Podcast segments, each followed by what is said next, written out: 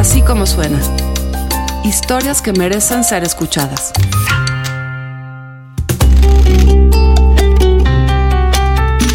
Nos hemos cansado en los últimos años en el país de decirnos o de escuchar que debemos dialogar, debatir, hablar, negociar, llegar a acuerdos. Pero la verdad es que en el país no tenemos una cultura del debate, no tenemos una cultura del diálogo. Como en otros, sí existe. Debatir es una materia, es una ciencia, es una técnica. María Scherer encontró clubes de debate en la Ciudad de México que además les va muy bien cuando viajan a torneos internacionales. Son apasionados, saben de la técnica, en fin. Debatir. Algo que todos necesitamos aprender. Y eso es María Scherer, para así como suena.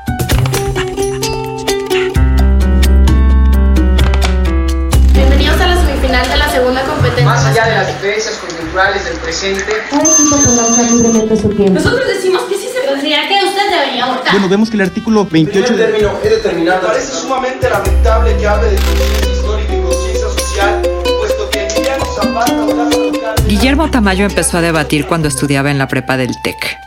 David Alatorre, su actual coach, lo invitó a un mundial de debate en inglés, el Idea Youth Forum, que se celebró por primera vez fuera de Europa en León. Fue un gran evento. Hubo equipos de Pakistán, de Lituania, de Estados Unidos. David también se inició en el debate preparatoriano, aunque él aprendió en otro formato, el World Schools. Pero me estoy adelantando un poco.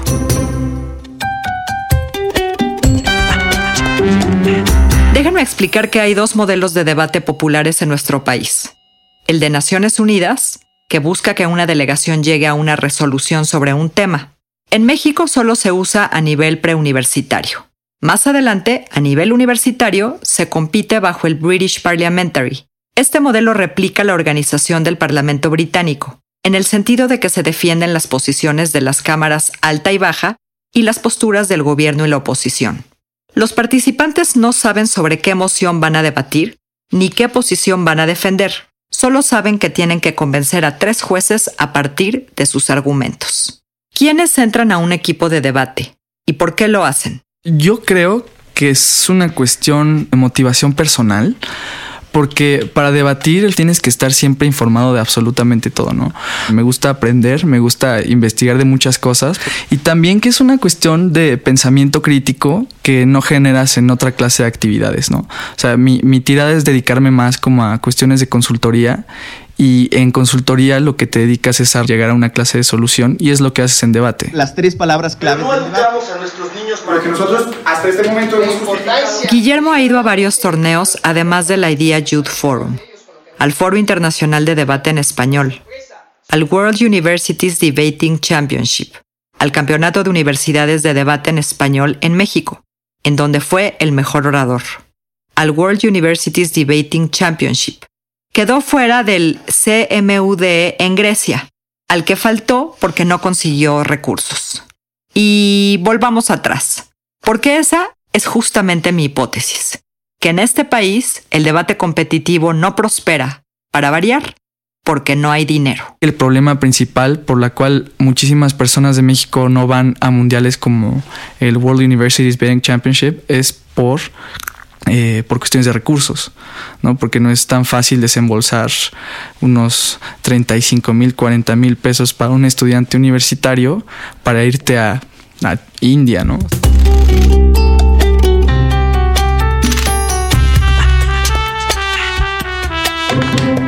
Guillermo creó el Campeonato Nacional de Debate, que se realizó por primera vez en el Campus Estado de México del TEC, hace un año.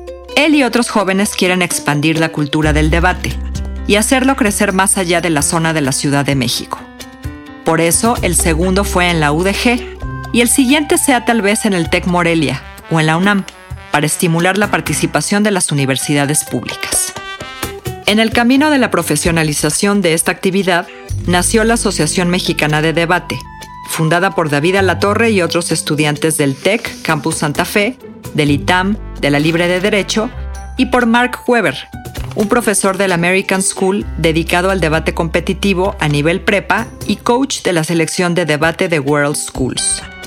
Su propósito es fortalecer el debate en el país como lo que es, una herramienta que propone ciudadanía y democracia, un motor del pensamiento crítico. La asociación es una especie de FIFA del debate en México. Guillermo aspira, al terminar la universidad, a ser adjudicador en jefe en un torneo. La persona más importante en un torneo que es quien controla a los jueces, digamos, que establece cuáles son los criterios, establece eh, los criterios de, de pues, de de, juicio, por algo así, algo así. Eh, la cuestión de que revisas el reglamento de, por ejemplo, puntos de información, cómo se puede pedir un punto de información, que es cuando te paras mientras uno está hablando, muy similar al, al modelo británico real del Parlamento. eres el que se dedica a hacer los, las mociones. Las mociones son los temas que debates en cada ronda. Y eso es, eso es como el máximo honor que puede tener un debatiente, ¿no? Hablemos ahora de lo que se necesita para ser un campeón de debate.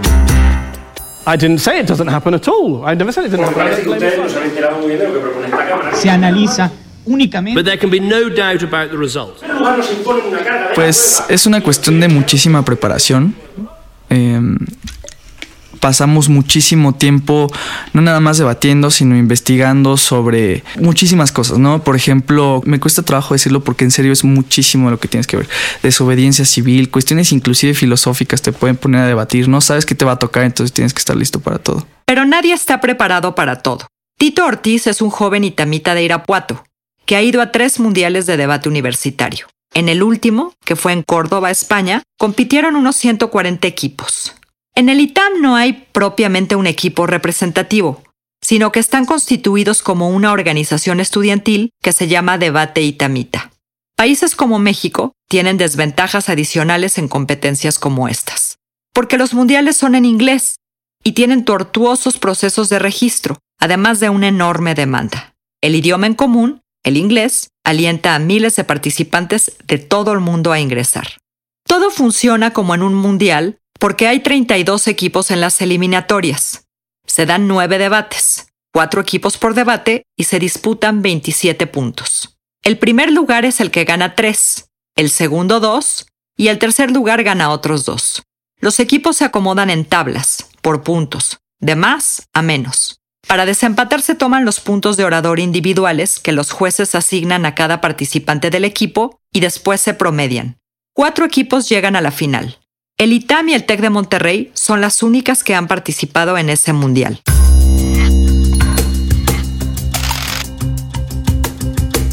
Tenemos juntos a Tito y a Guillermo en el estudio. Sus escuelas, el TEC, Campus Estado de México y el ITAM, son rivales. El origen de esa rivalidad empezó con David Alatorre y Jesús Romo, dos compañeros de equipo en preparatoria que tomaron caminos distintos en la universidad y formaron cada uno su propio equipo. La disputa se profundizó en el Mundial de Berlín. Que son las dos escuelas que están a la vanguardia en debate, entonces la rivalidad era muy natural. ¿Por qué? Pues porque en ese momento no había otras. ¿Y hay una claramente mejor? Sí, nosotros. Este año. ¿Nosotros Este año ellos. Estos chavos discuten por todo, pero están de acuerdo en que en los mundiales en inglés comparten un hándicap. Por supuesto. De hecho, ese es uno de los problemas más grandes que tiene Worlds en este momento. O sea, que las universidades que llegan a la final principal, nunca ha habido una universidad que no sea o que no tenga inglés como segundo idioma. Es que sí, es, yo creo que sí es una, una ventaja gigantesca el, idioma. O sea, igual es un incentivo para que tú intentes mejorar la forma en la que hablas inglés, la forma en la igual en la que comprendes a los demás, porque imagínate entender a un bangladeshi o a un japonés este, hablando inglés, pues está. Hablemos ahora de las reglas. La básica es el respeto al oponente. Ofenderlo o desacreditarlo es causal de descalificación automática en cualquiera de estos torneos. A nuestros políticos les vendría bastante bien asistir a alguno, hay reglas que aplican antes, durante y después del debate. Antes, el polemista tiene 15 minutos para preparar sus argumentos. En ese lapso no debe hablar con nadie que no sea su pareja y no puede usar ningún gadget. Solo se permite la consulta de material impreso. Si es un formato que se presta mucho a, por ejemplo, que seas sarcástico, que cuentes chistes sobre el oponente, como el argumento del oponente, ¿no? O sea, no es tanto hacia la persona, sino hacia el argumento. Igual depende del estilo. A mí me gusta muchísimo hacerlo.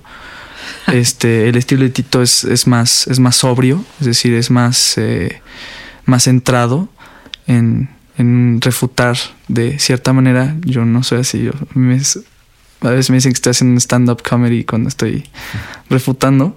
Y aún así ganas. ¿Qué onda? Y aún así gano. Pero ¿cómo funciona? Que imagínate que Tito está hablando durante siete minutos y yo me puedo parar en cualquier momento y decirle sobre ese punto, ¿no? Mientras él está hablando y él puede decidir o tomarme el punto, que es una pregunta, un comentario o algo, o hacerle simplemente siéntate con la mano o decir siéntate o no gracias. Los polemistas tienen que acumular puntos de orador, puntos que se asignan en lo individual. Estos puntos se pueden ganar de distintas maneras, por la calidad de la oratoria, por la habilidad para conectar con el público y hasta por cierto histrionismo. Les propongo a Guillermo y a Tito que debatan sobre algo para ver cómo suena. ¿Les gusta la idea? Y este es el resultado. Tú vas a atacar o a criticar la tesis de Peña Nieto y Tito va a defender el trabajo de Peña, ¿correcto? Va. Vamos. Hay un problema en general con el presidente Peña Nieto. Ya pudimos ver en muchísimas ocasiones que su calidad moral no es la adecuada para una persona que se encuentra dentro de las instancias más grandes y es la persona más poderosa que existe en el país. Déjenme les explico por qué. No nada más tenemos el caso de la Casa Blanca, no nada más tenemos el caso del departamento de su señor en Miami, no nada más tenemos su clara incapacidad para resolver cuestiones como Ayotzinapa, como Tlatlaya, como muchísimas otras cuestiones de violaciones directas a los derechos humanos y diferentes cuestiones que por supuesto no han sido atendidas por parte ni del presidente ni de su gabinete, incluidas por supuesto la visita de Donald Trump. Pero ¿qué es lo que sucede? Cuando Hungría se dio cuenta de que su primer ministro había plagiado su tesis, ¿qué fue lo que se hizo? Hubo manifestaciones gigantescas y hubo una presión por parte de los legisladores para que se saliera del poder, para que renunciara del poder. ¿Y esto por qué? Porque se dieron cuenta de que la ética que tenía dicho presidente, por supuesto que se veía eh, amenazada al momento en que plagió parte de su tesis. Esa tesis que lo hizo ser un licenciado y tener la posibilidad de poder acceder al puesto gubernamental que tenía en ese momento. ¿Qué es lo que sucede con Peña Nieto? La Universidad Panamericana decide que sí cometió un plagio, no fue nada más errores de trámite como lo quieren hacer vender, sí hubo un plagio real y pensamos que eso es bastante, bastante negativo. Les voy a explicar por qué en mis dos argumentos. En primera instancia, una cuestión ética y en segunda instancia les voy a hablar de una cuestión de cómo esto manda un mal mensaje a la sociedad.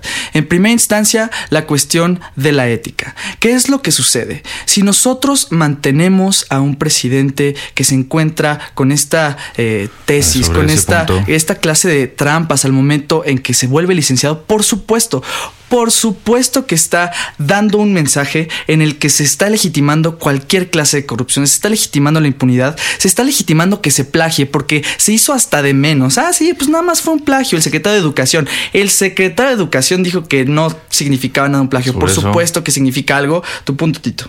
Y sin embargo, ¿quién es más culpable? ¿Aquel que comete la falta o, al que- o aquel que no come- cuenta con los mecanismos suficientes para poder sancionarla, como en este caso la Universidad Panamericana? Dice un dicho que es culpable tanto el que mata a la vaca como el que les tira la pata, Tito. ¿Y esto qué significa? Sí, tal vez la UP, por supuesto que es culpable también de no tener los mecanismos y de no tener la suficiente valentía como para poder quitarle el título de la licenciatura a Peña Nieto. Pero ese es otro debate. Si eso lo quieres debatir, pues algún día, un día de estos que vayamos a otro torneo, por supuesto que lo podemos debatir. Sin embargo, lo que sucede con este caso es que por supuesto que Peña Nieto debería eh, eh, renunciar a partir de esta lógica, por su falta de ética y esa falta de coherencia que está mandando al Estado. Y sobre todo, este Sobre eh, el punto- impacto más grande que yo voy a presentar es esta lógica de cómo está generando un mal mensaje a la sociedad en el que se está legitimando absolutamente toda clase de trampa y cómo esto, si nosotros hiciéramos que renunciar a partir de esta tesis plagiada, por supuesto que sería una confianza muchísimo más grande hacia las instituciones. ¿Por qué? Porque nosotros tenemos problemas confiando en las instituciones democráticas a partir de que él pudiera renunciar, por supuesto que nos podemos ver beneficiados, podemos confiar más en el gobierno y mandaría un mensaje para los más altos ejecutivos de que si cometen alguna clase de esta falta, por supuesto que va a haber un castigo. Tito. Y sin embargo, no es suficiente tener un título en cualquier cosa para ser presidente o aspirar a un cargo público. Ok, está bien. Me explican sobre las formas de llamar la atención de un juez. Es un doble golpeteo a la mesa, el here, que es poco utilizado. Este subraya la titularidad de un argumento. Otra que por el contrario se utiliza demasiado es el shame, que señala un sinsentido. Pero es, finalmente algo que, pasa en, las grandes ligas, digamos, en el Parlamento británico, el, primer ministro está diciendo una tontería, pues la oposición le grita eso.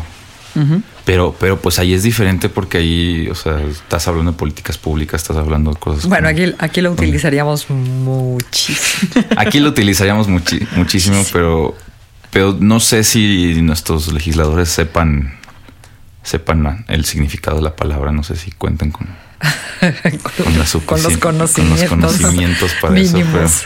para saber que algo es vergonzoso. Sería un avance, pues, que al menos lo dijeran, ¿no? Mejor volvamos al debate. Lo que pasa es que Guillermo no entiende muchas cosas y me parece razonable porque no, no estudia ciencia política como yo. Entonces les voy a explicar todo lo que Memo no puede explicar porque pues no es su culpa, no, simplemente no lo entiende. Entonces, para empezar, no es requisito para ser presidente de la República contar con un título universitario. Suponiendo que haya sido plagio, que yo no lo creo, ok, quitémosle el título, eso no tiene por qué afectar su rendimiento o su estatus jurídico como presidente de la República.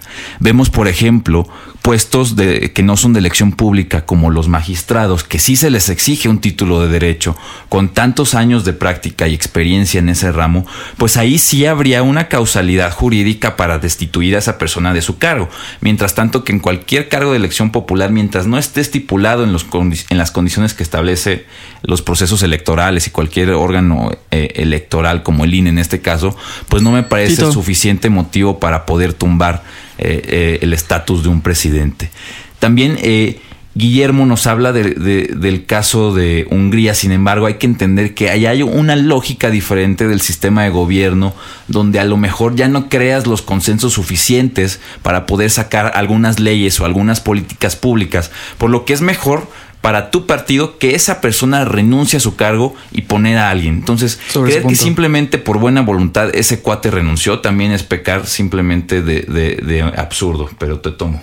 Claramente no fue por buena voluntad, porque fue muchísima presión por parte de legisladores y también manifestaciones por parte de personas en las calles que exigían por esta falta de ética que se saliera de su cargo. A ver, Guillermo, precisamente esa falta, esa, esa, presión que hubo sobre este personaje fue una presión que conflictuaba los, los acuerdos legislativos, que conflictuaba los acuerdos en el gabinete y que por lo tanto ponía en riesgo a la gobernabilidad del país. Fue una cuestión práctica, no fue una cuestión moral ni una cuestión ética. Además que si por ética hablamos, pues el desempeño de nuestro presidente puede ser criticado, pero bajo una perspectiva que es la perspectiva de que esta tesis no corresponde realmente a un plagio. Las fuentes ahí están, las citas están ahí. Sin embargo, es un error de estilo como el que se señaló en presidencia, donde no realmente se tomaron las, las, debidas precauciones en esa tesis. Pero te tomo antes de explicarte. Sin embargo, esas mismas fuentes y la misma UP ha establecido que sí existe cierta cantidad de plagio, pero que no pueden hacer nada. Es decir, el plagio existe, la deshonestidad existe. En tanto haya errores de estilo en una tesis, evidentemente se puede argumentar que hay un plagio, pero cuando vemos que estos párrafos que supuestamente Aristegui son plagio, no presentan unos estándares, eh, o sea, no presentan sistemáticamente las mismas citas y las mismas fuentes y los mismos puntos y comillas, pues no podemos argumentar que todo fue un plagio, sino simplemente más bien a un mal tutor de, tesis, a un mal asesor. Seguramente, y dados los estándares de calidad en, nuestro país, hay muchas más tesis que tienen esas mismas condiciones, pero claro, a lo mejor son de la familia de Aristegui o a lo mejor son, es la, tuya que vayas a sacar cuando te gradúes y, por eso nadie las lee, porque no nos interesa.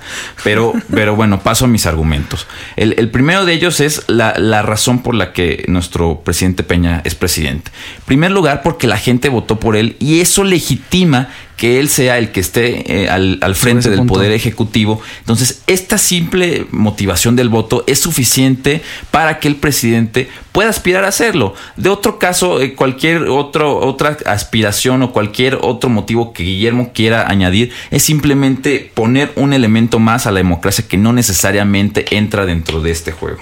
Tito, tenías un arma letal le perdonaste la vida. En el TEC de Monterrey no hacemos tesis. ¿Te acordaste? Cuando dijiste, a nadie les interesa, digo, no, no es que no nos, no nos interesa, es que no hacemos. Pues ahí está, ahí explicas muchas cosas.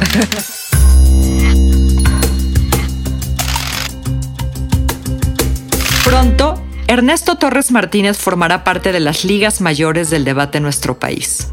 Es estudiante del Colegio Americano y ha estado en el equipo toda la prepa. En estos cuatro años, Ernesto ha visto ir y venir integrantes.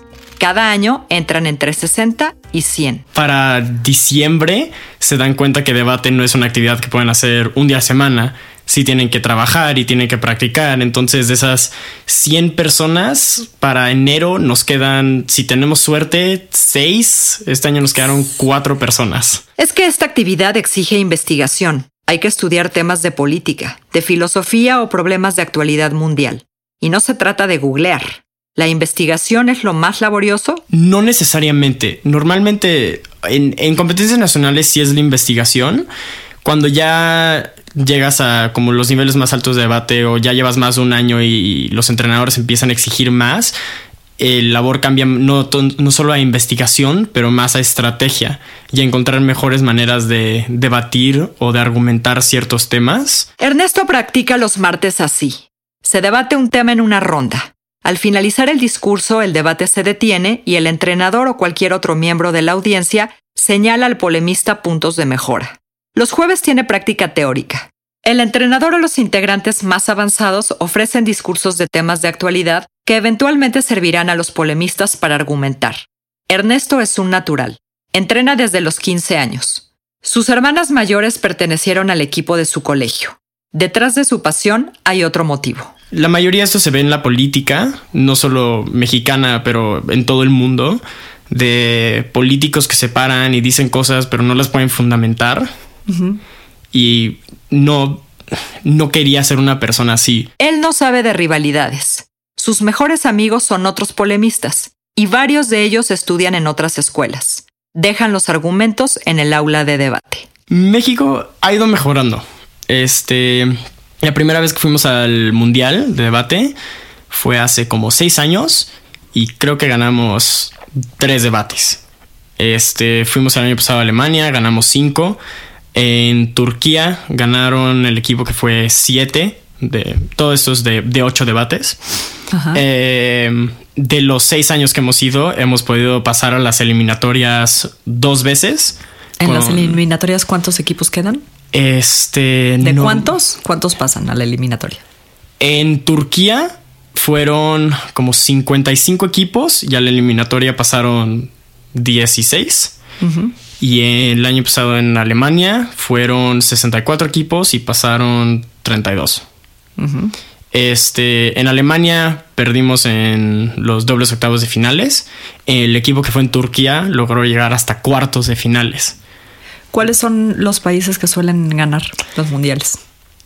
Eh, creo que una mejor distinción es el único país que ha ganado que no es anglosajón es Singapur.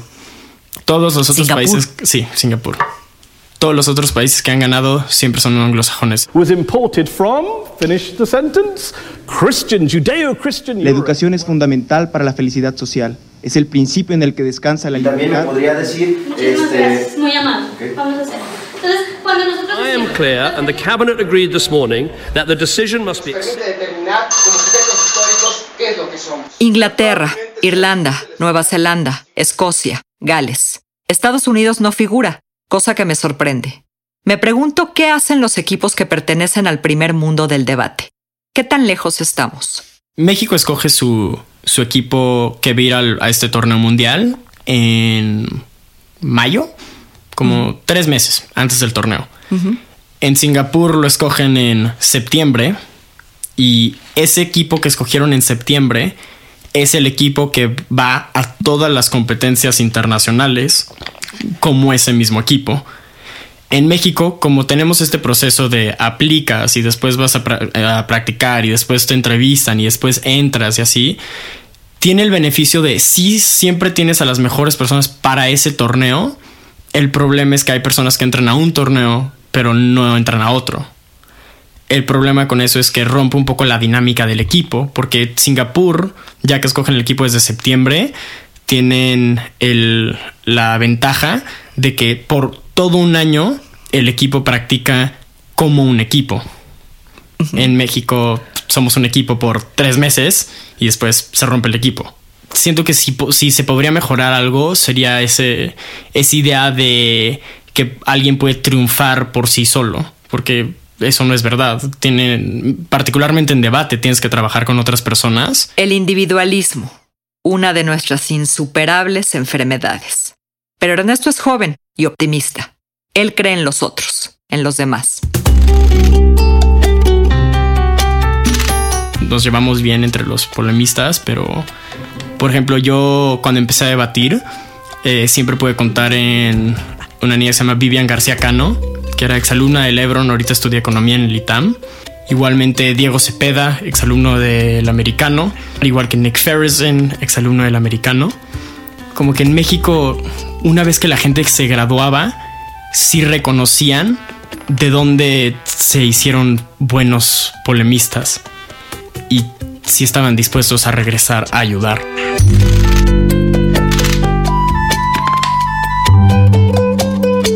Así como suena, es una producción de puro contenido. La productora general de Así como suena, la que hace que esto se oiga como usted lo oye, es Mariana Linares Cruz. El diseño sonoro y la mezcla, Hugo Santos. La música, toda original en Así como suena, es de Amado López. El sonido directo es de José Fernández Tanco. Así como suena, es un emprendimiento de puro contenido Sociedad Anónima, que somos María Scherer, Giselle Ibarra y yo. Yo soy Carlos Puch les recuerdo que estamos en Google Play, en iTunes, en la página así como suena.com y desde hace muy poco en Spotify móvil. Nos escuchamos en la próxima.